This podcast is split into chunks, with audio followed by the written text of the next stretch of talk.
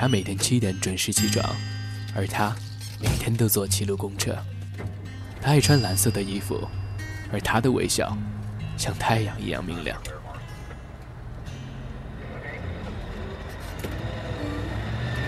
青春是鲜艳的花，每一次盛开都带着芬芳。每一个白天和黑夜，陪伴在我们记忆的最深处。青春印记，一次遇见，一个开始。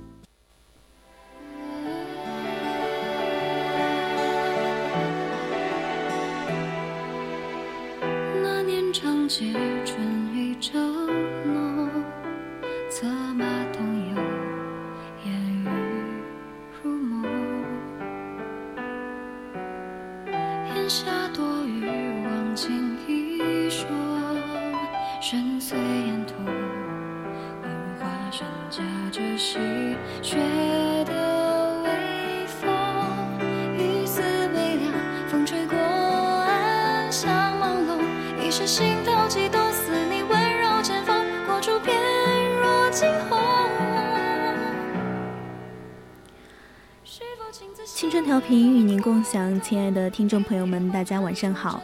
您现在正在收听到的是 FM 幺零零 VOC 广播电台为您送上的青春印记，我是明玲。大家如果有想对主播说的话、有意见或者是建议，都可以通过 QQ、微博还有微信告诉我，也可以加入 QQ 听友四群二七五幺三幺二九八，微信搜索“青春调频”。也可以在微博上艾特 VOC 广播电台，我们会时刻关注你的消息。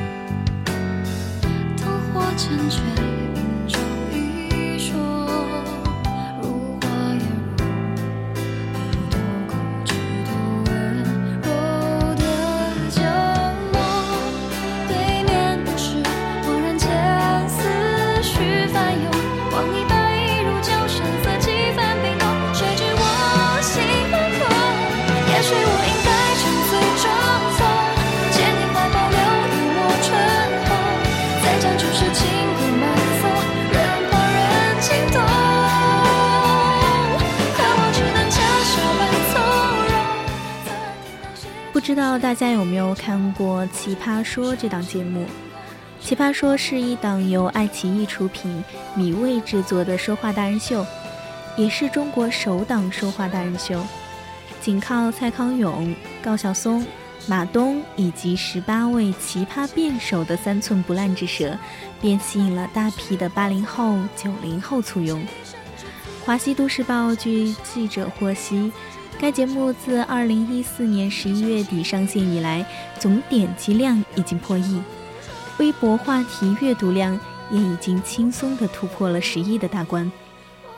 辩论选手自主挑选辩题，在节目规定的时间内准备好立论、对杠、结论等环节，在正式比赛开始时，确定正反方的开场顺序后，两人依次进行立论。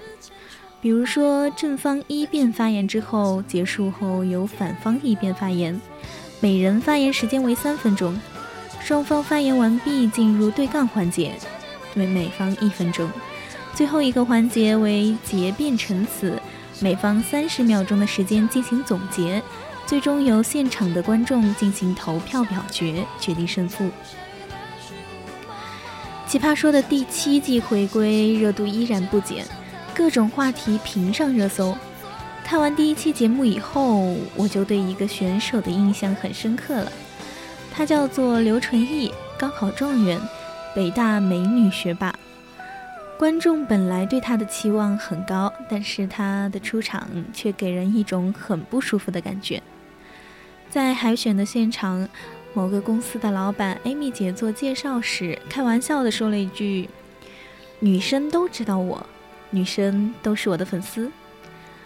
刘纯艺眼神犀利，一脸不屑地站起来说：“不好意思，我非常讨厌你。其实看了这期《奇葩说》的前传，观众应该对刘成毅的印象也不好。后来他还被几位导师给怼了。但是不得不说，在这一段 diss Amy 姐的对话中，她的观点还是非常的正的。呃，就是所谓的“天王嫂”培训班，相信大家看了的都有一定的了解。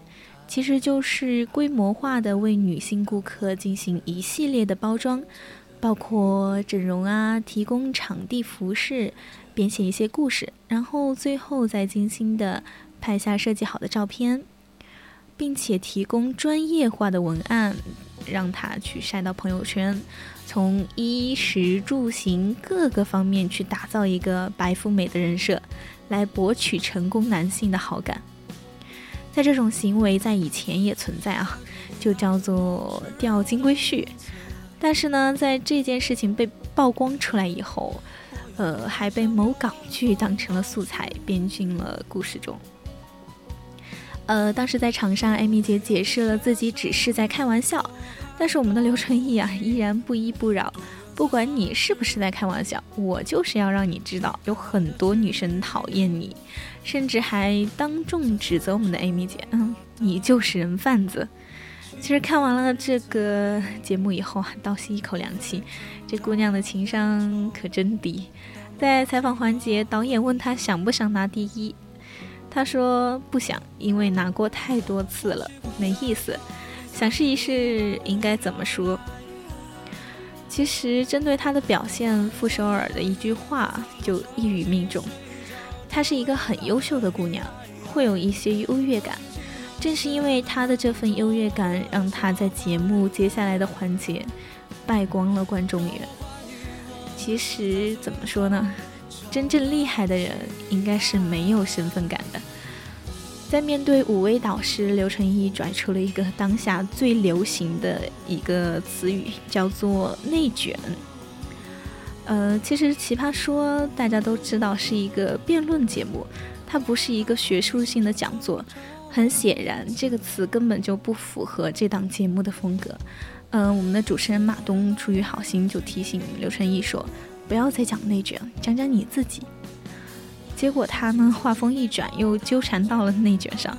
这个时候，薛兆丰又站出来说：“让他去讲一讲自己跟别人不一样的地方。”刘成毅接过话头就说：“我觉得跟别人不一样是一个伪命题。”呃，其实对于内卷，我们刚才说到的这个词语，相信很多听众朋友们都不是很了解。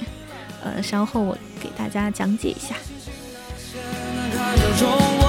下怀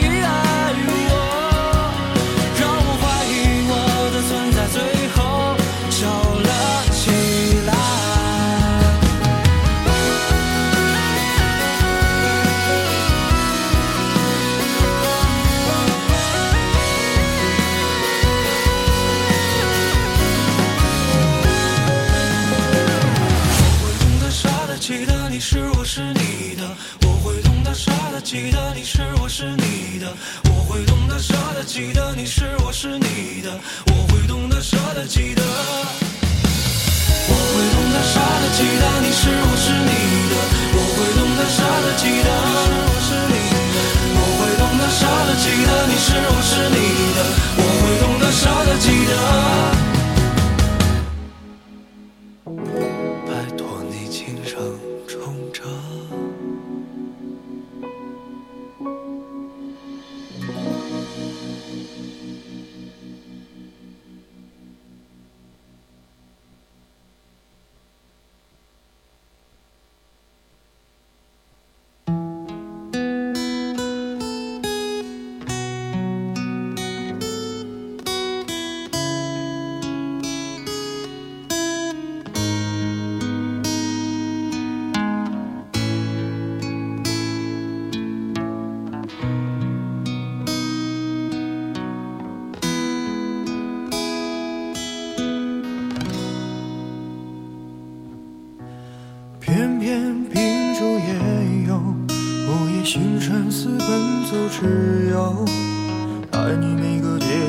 伤口酿成的陈年烈酒，入喉尚算可口，怎么泪水还偶尔失守？要你细看心中缺口，裂缝中留存温柔。此时已莺飞草长，爱的人正在路上，不知他风雨兼程途，今日暮不赏。穿越人海，只为与你相拥。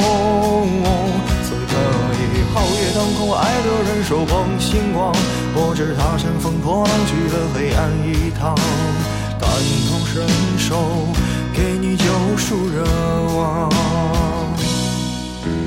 知道你不能，还要你感受，让星光加了一点彩虹，让烟花偷偷，世界美好与你环环相扣。此时已莺飞草长，爱的人正在路上。不知他风雨兼程途，今日暮不赏。穿越人海，只为与你相拥。此刻已皓月当空，爱的人手捧星光。不知他乘风破浪去了黑暗一趟，感同身受，给你救赎热望。此时已莺飞草长，爱的人正在路上。不知他风雨兼程途，今日暮不赏。穿越人海，只为与你相拥。此刻已皓月当空，爱的人手捧星光。不知他乘风破浪去了黑暗一趟，感同身受，给你救赎热望。知道你不能，还要你感受，让星光加了一点彩虹。当樱花开得纷纷扬扬，当世间美好与你环环相扣。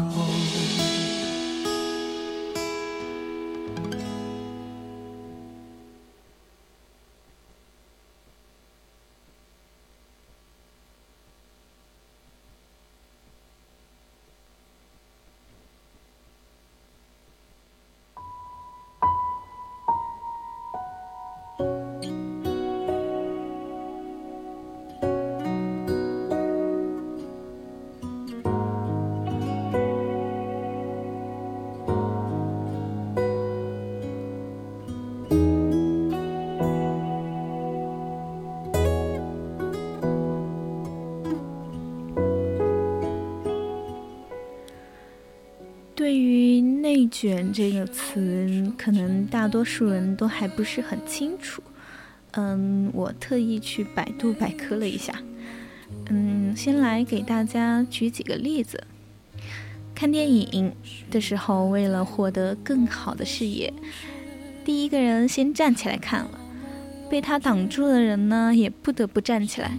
最后大家都全部站起来看电影，只有第一排的人坐着。玩游戏的时候，为了更好的娱乐，一个人先充钱去吊打别人去了，被他虐的人不得不也充钱。最后所有的人要么使劲儿充钱，要么被吊打，只有管理员不用充钱还能吊打所有人。追女生的时候，为了更好的去表达心意，一个男人钻石恒永远，一颗永流传。那么其他人呢，也不得不就跟着钻石永流传。所有人都花了更多的钱，只有买卖钻石的赚了。抢火车票，一个人呢先用抢票软件，逼得其他人呢也不得不去用抢票软件，因为票没有变多，最后大家都回到了起跑线，但是开发抢票软件的去赚了。还在上学的时候。一个孩子上辅导班，逼得大家都去上辅导班，最后排名还是没有变，但是开辅导班的赚了。本来大家都是工作八个小时，有的人开始加班，最后逼得所有人都加班，所有人挣的还是那点钱，但是老板的三系换五系了。内卷是啥？相信大家这个时候多多少少都有一点点明白了。就是大家都损失了，只有那么一小撮人赚了。那一小撮赚的人，一小撮人赚的原因，就可能是因为买了第一排的电影票而已。但是他们不会这么讲，他们会告诉你说，你没有坐在第一排，是因为你不努力。我是努力才坐到第一排的。久而久之，大家就会去忘了，假如没有人站起来，那么看电影最好的位置是在中间。还有一个例子就是，呃，看网上一个朋友分享的，这周六天我面试了十一个实习生，全部知名985本科，大部分有硕士学历，海归小一半。嗯，有的人呢还有一线厂实习的经历，但我作为一面，这些人我只通过了四个，因为简历实在是太多了，根本筛不完。最内卷的事情在于，以我当年的背景和简历，绝对是没有他们有竞争能力的。之所以能够面试他们，给他们提出各种各样刁钻的问题，唯一的原因就是因为我比他们早出生了五年。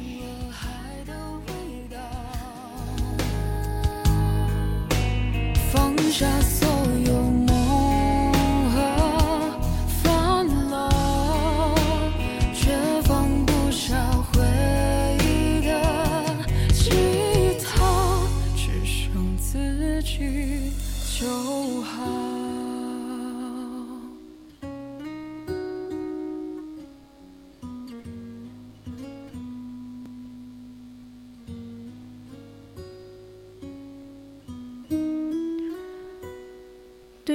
内卷”这个词，更官方的说法是指，当一个系统发展到了一定形式的时候，内部的个体的努力就没有使这个呃系统转化为一种更高级模式的现象，所以内卷使得个体之间相互的竞争，所以就消耗了内部的资源，但是却没有办法为群体带来益处。只会使少数人受益，就比如说我们刚才，呃，孩子上辅导班的这个现象。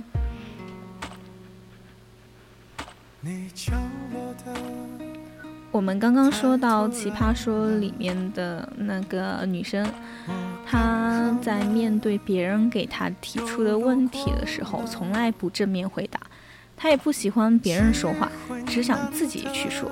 他非常迫切的想要去表达一些很特别的东西，想让自己看起来、听起来和常人有区别，仿佛就只有这样，才对得起他北大学霸还有高考状元这些身份。但是其实他讲的那些东西，细细的品味，其实根本就根本就经不住推敲，甚至连他自己都没有想明白。所以蔡康永。才说了那么一句话，他说：“嗯，他是带着很虚的东西上了台，所以很容易被拆穿。最后，刘纯一零票惨遭淘汰。他在离场之前，马东很不客气地劝诫他说：希望他能够扔掉光环的帽子，有光环加身本是好事。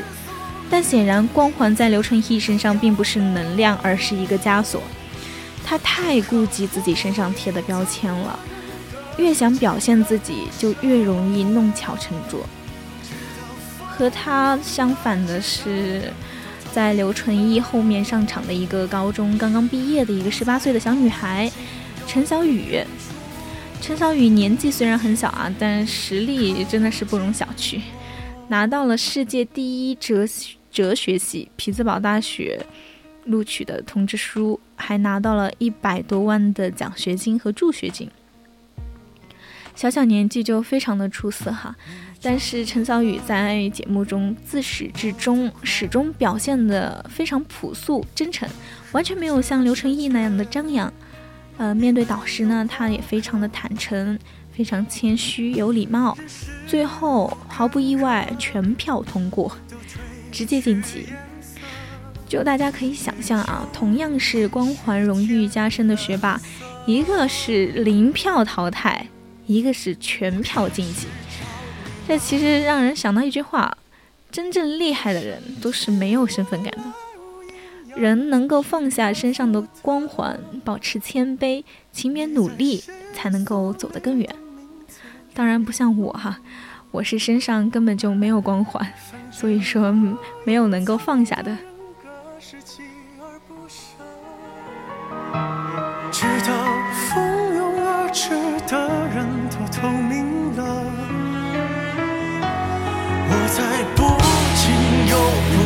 用明天换你。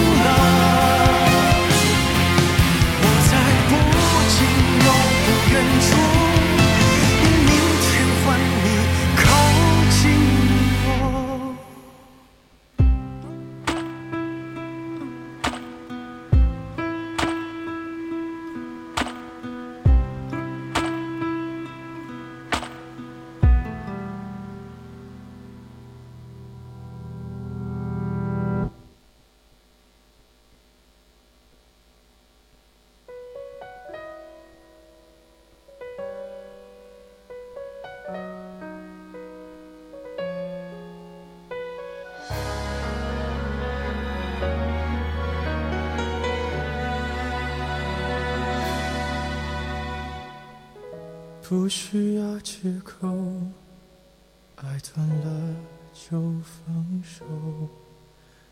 我不想听，你也没说，平静的交错。随便找个理由，决定了就别回头。不爱你的人，说什么都。没用，分开时难过不能说，谁没谁不能好好过。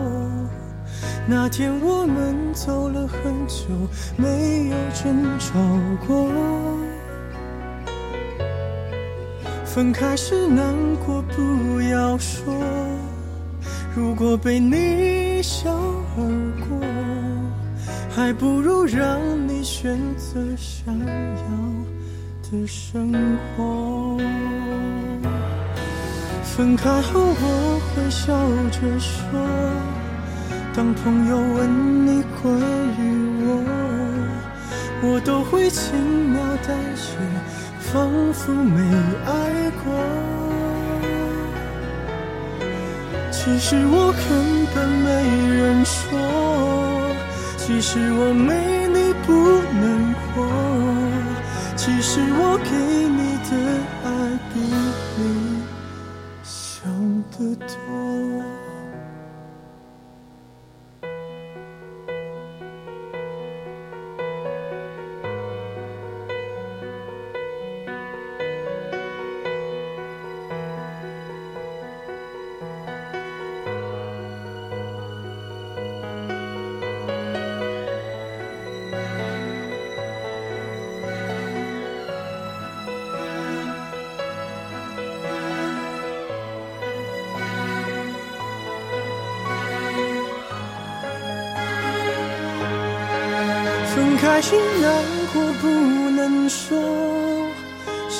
谁不能好好过。那天我们走了很久，没有争吵过。分开时难过不要说，如果被你一笑而过，还不如让你选择想要。的生活，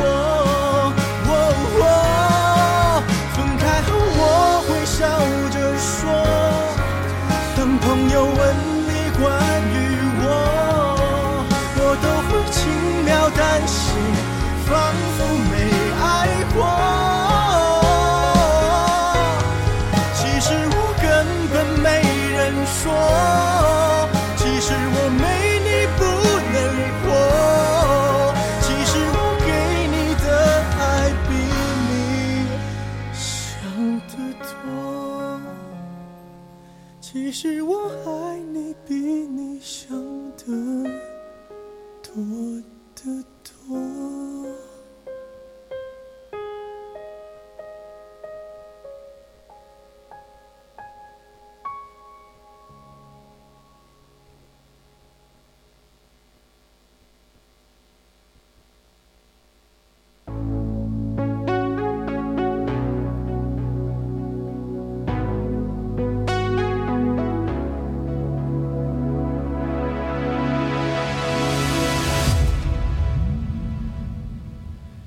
反正现在的感情都暧昧，你大可不必为难，找般配。付出过的人排队谈体会，趁年轻别害怕一个人睡。可能是现在感情太昂贵，让付出真心的人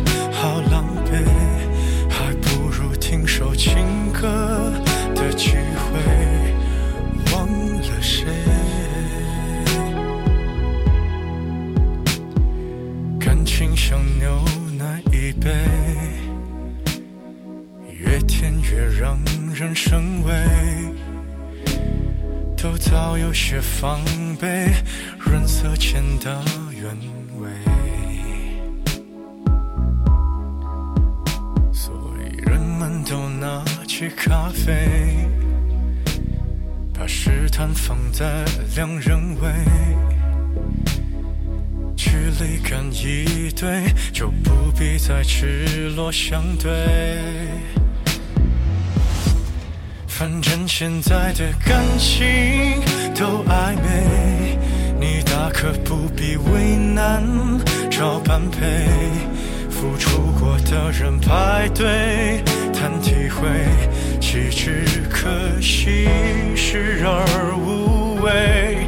可能是现在感情太珍贵，让付出真心的人好疲惫。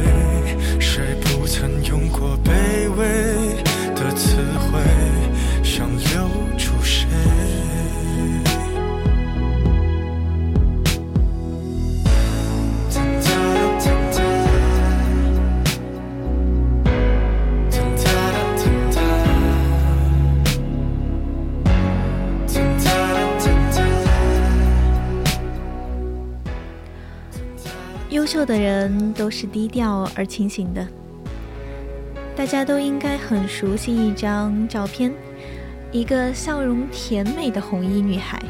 我这样一说，大家会想起谁呢？当然是今年爆火的央视最美初恋脸王冰冰。面对一夜爆红，王冰冰没有表现出丝毫的优越感，反而感到如履薄冰。前几天。王冰冰首次在节目里吐露走红之后的心声，她坦言，一开始是懵掉的，从来没有想过这种事会发生在自己身上。她很开心大家喜欢她，但是也患得患失。她觉得自己就是一个普通人，承受不起大家的喜爱。爆红以后，他并没有飘飘然，反而对自己做了一次深入的剖析。他坦言自己和其他主持人和明星相比，什么长处都没有。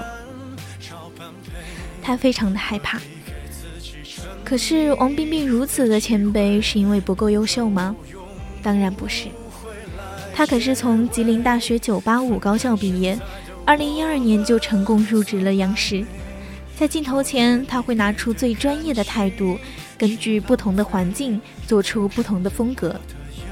新闻报道中，他严谨成熟，一丝不苟；参加活动时，他端庄大方，不失自然。民生新闻报道中，他亲切自然，笑容可掬。要学历有学历，要颜值有颜值，关键是专业能力还很硬核啊！就是如此优秀的姑娘，表现的依然内敛、谦虚和低调。她就像是我们身边普普通通的朋友、同事，没有高高在上的样子。这也正是观众都喜欢她的原因。优秀而不耀眼，低调而又清醒。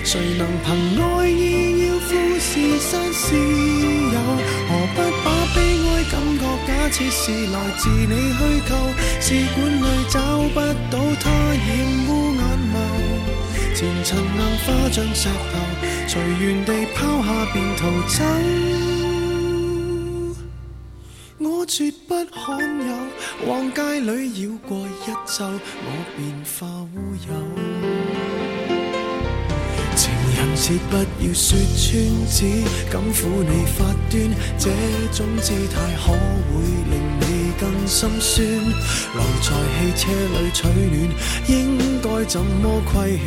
怎么可以将手腕忍痛划损？人活到几岁算短？失恋只有更短，归家需要几里路？谁能预算？忘掉我跟你恩怨。樱花开了几转，东京之旅一早比一世遥远。谁都只得那双手靠拥抱，亦难任你拥有。要拥有，必先懂失去怎接受。曾沿着雪路浪游，为何为好事泪流？谁能凭爱意要富士山私有？何不把悲哀感觉假设是来自你虚构？试管里找不到他染污眼眸。像石头，随缘地抛下便逃走。我绝不罕有，往街里绕过一周，我便化乌有。谁都只得那双手靠拥抱，亦难任你拥有。要拥有，必先懂失去怎接受。曾沿着雪路浪游。为何为好事泪流？谁能凭爱意要富士山私有？何不把悲哀感觉假设是来自你虚构？试管里找不到它染污眼眸，前尘硬化像石头，随缘地抛下便逃走。我绝不罕有，往街里绕过一周，我便化乌有。你还嫌不够，我把这陈年风流送赠你解咒。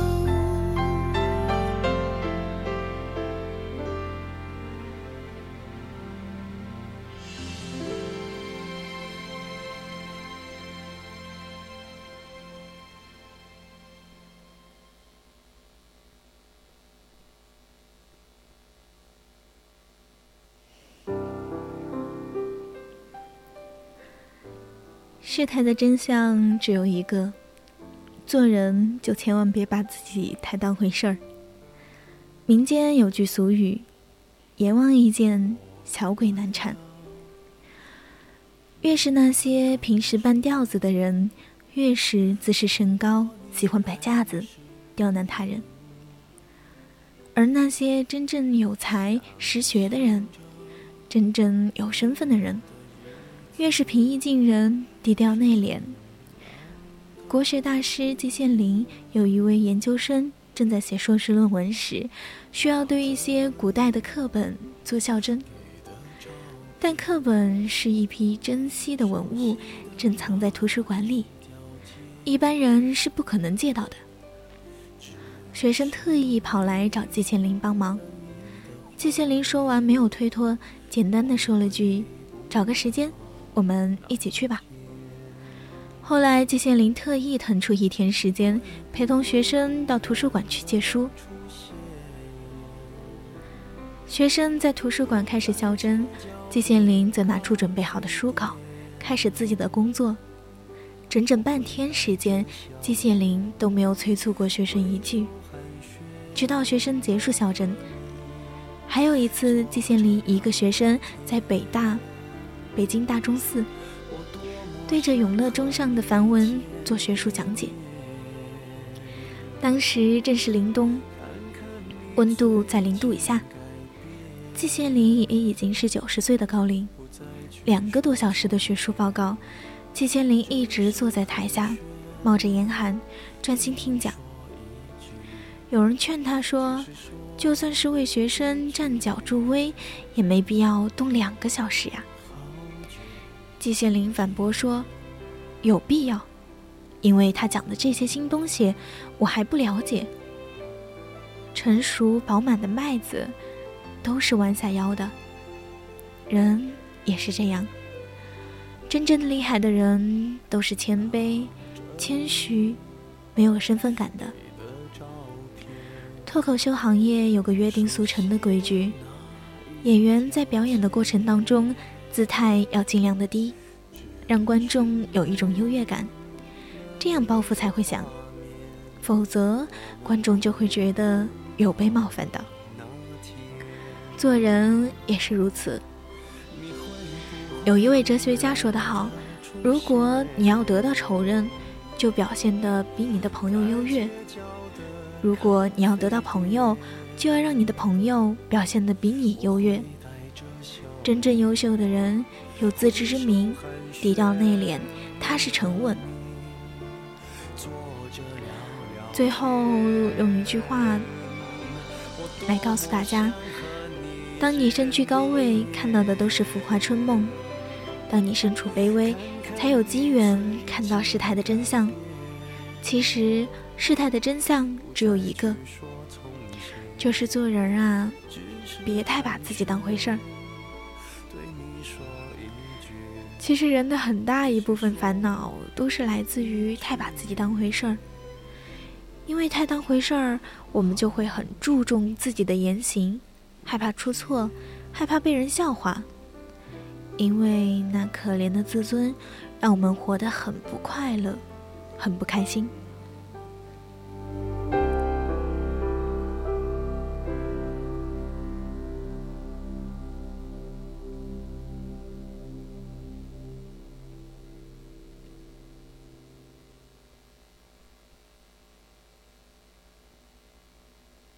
就算你累了，我会在这一人留两人就三人游，悄悄的、远远的，或许舍不得；默默的、静静的，或许很值得。我还在某处守候着，说不定这也是一种幸福的资格。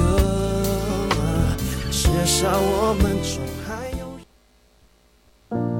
我。曾被无数的冷风吹透我胸口，我曾被遥远的梦逼着我仰望星空。我曾被无数的嘲讽，让我放弃我的音乐梦。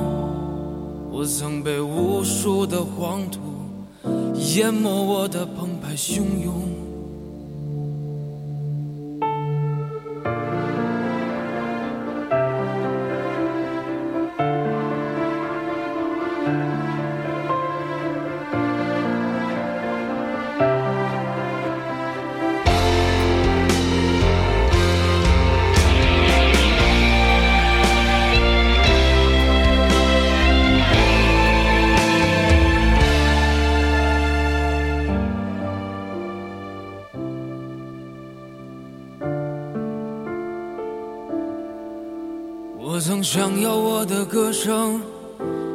沉沦的感动，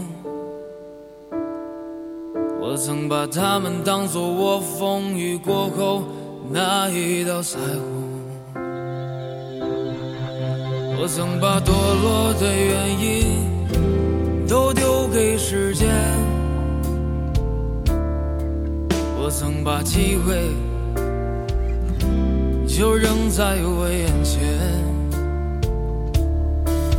我曾把完整的镜子打碎，夜晚的枕头都是眼泪。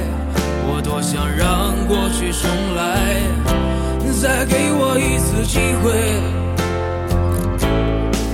我想说过去的时间，我谁都不为，输了空谈，也就是是是非非。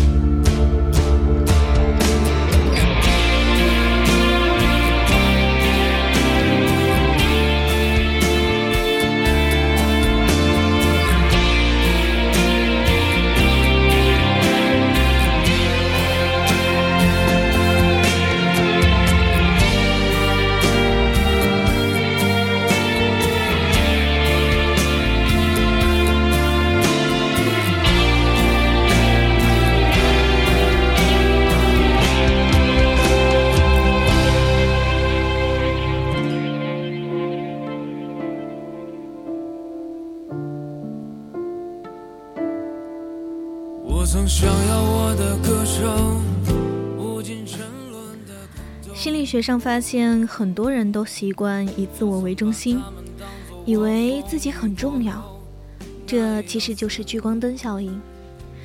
但事实上，旁人没有我们想象的那么在乎我们自己。如果我们做错了事，我们总以为有无数双眼睛盯着，其实没有那么要紧。年轻的时候。偶尔迟到，还会不断的批评自己，很害怕别人异样的眼光。而后去了办公室，对于自己来说也是一件很大的事情。但是后来才发现，其实根本就没有人在乎你。那时候我们才明白，有时候就是我们自己过于在乎自己了，反而才让自己变得压力很大。学会脸皮厚一点，你才更容易放松下来，不会在每次的生活中一出现一些小错的时候，就对自己特别严厉，而是轻轻的告诉自己，没有关系，下次做好就可以了。每个人都会犯错，我们只要有这样的心态，就可以更为轻松的面对生活中的挫折与挑战。很多时候，我们之所以焦虑与紧张，都是因为对自己太过于在乎；而我们之所以很害怕挑战，也是因为面子作祟，害怕自己失败了被人嘲笑、被人瞧不起。如果我们知道自己做错了事情，他人并没有我们想象的那么在乎，而我们因为过于在乎别人，错过了很完美的一次体验。才是我们最大的损失，我们就应该懂得勇敢的去拥抱现在。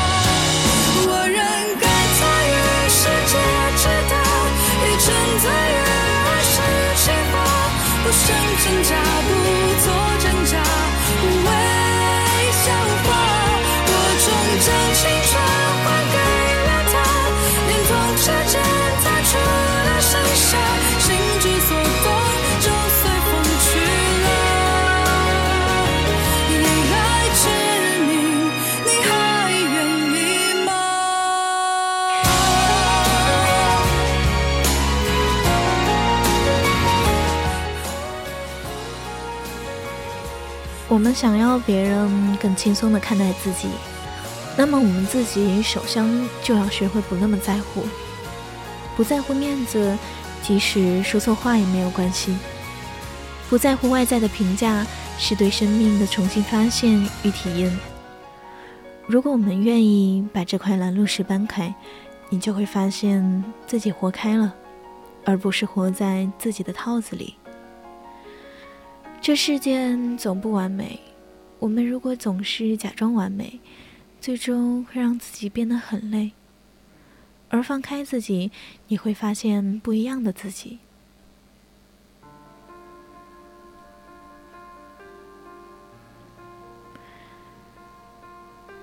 有一天，我们学会放下，你才会看到生命的终相。我们终究要明白的是，其实自己远没有自己想象中的那么重要。我们不要活在自己的臆想中，从虚幻想象中出来，你才不会被现实所伤害，反而重新审视自己，让自己的内心更为强大。既然对于他人来说自己没那么重要，我们才会追问自己：那什么对于自己来说是最重要的呢？我们就会在时间的沉淀中，活在最好的当下。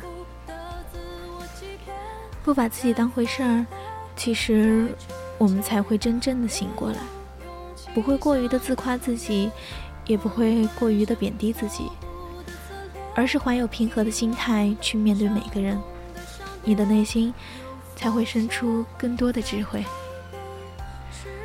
人到中年，就更需要幡然醒悟，才会活出另一个境界与层次来。不把自己当回事儿，你才会明白生命的平凡与普通。无论我们在什么位置，只要做好自己就可以，你的人生才会真正的有为。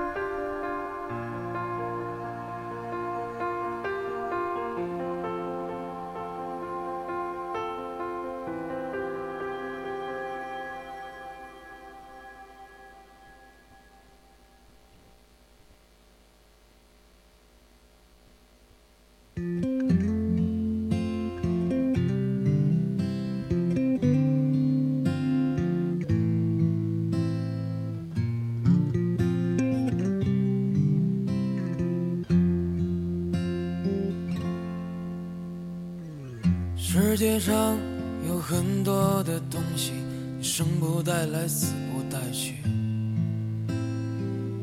你能带走的只有自己和自己的脾气。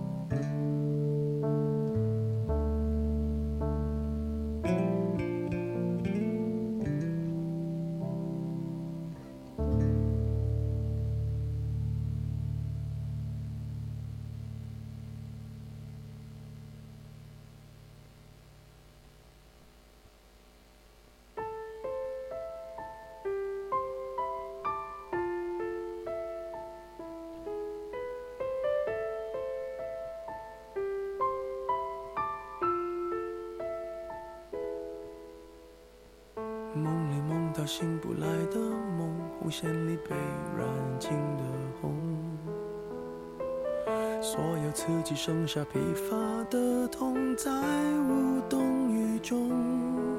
从背后抱你的时候，期待的却是他的面容。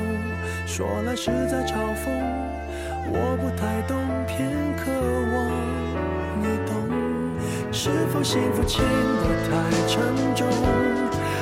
过度使用，不痒不痛，烂熟透红，空洞了的瞳孔，终于掏空，终于有始无终，得不到的永远在骚动，被偏爱的都有恃无恐，玫瑰的红，容易受伤的梦，握在手中却流失于指缝，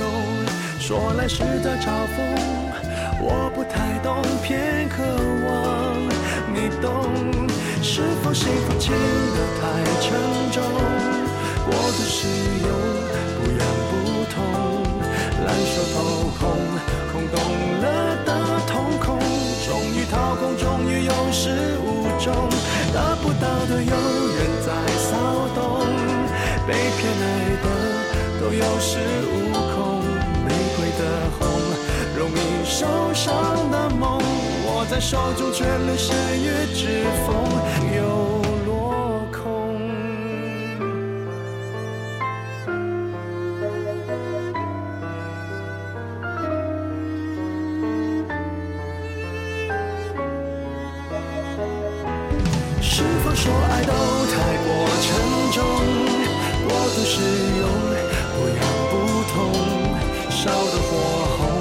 手心缠绕心中，终于冷冻，终于有始无终，得不到的永远在骚动，被偏爱的都有恃无恐，玫瑰的红。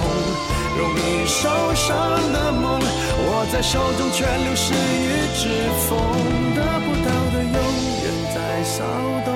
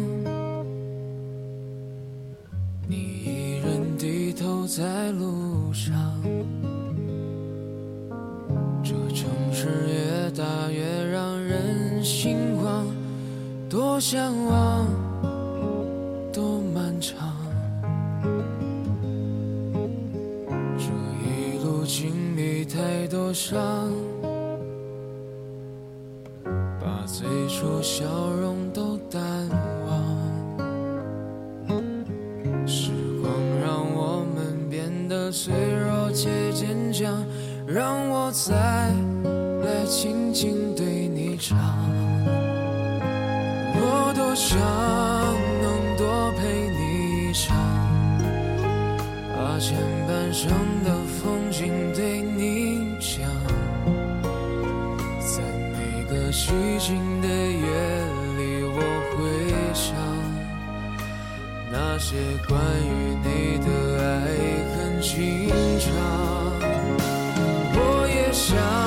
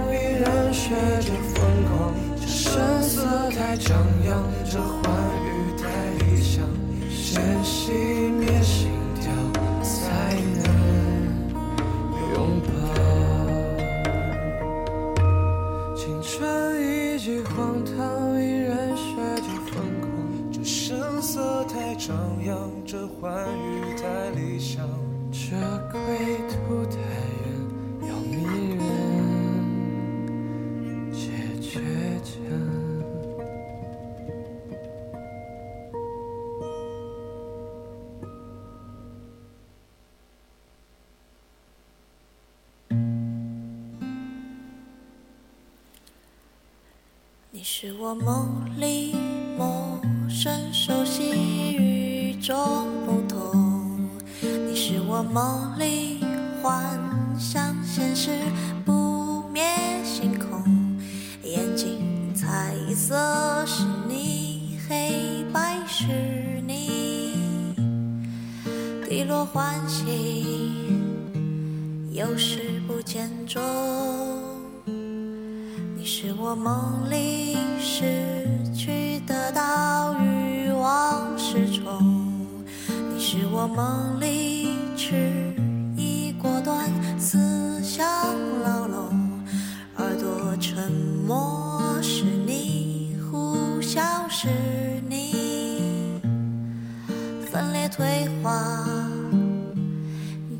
悬空。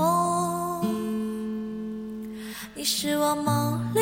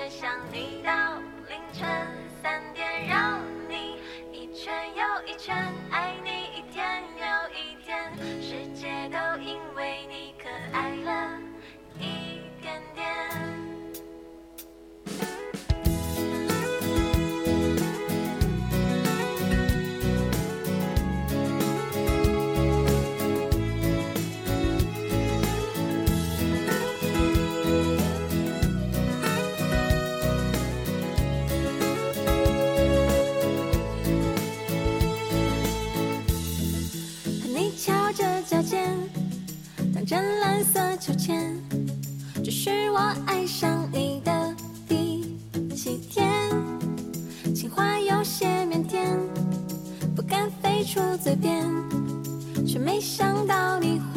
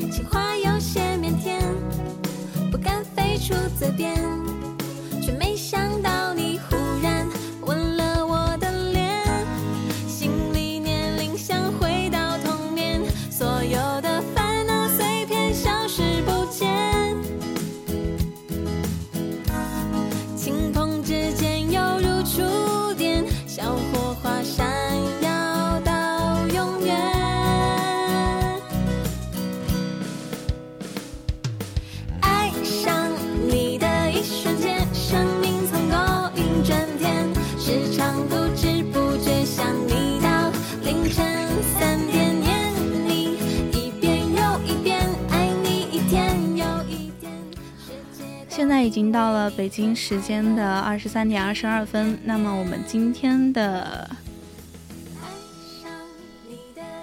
节目就要结束了我们下期同一时间再见。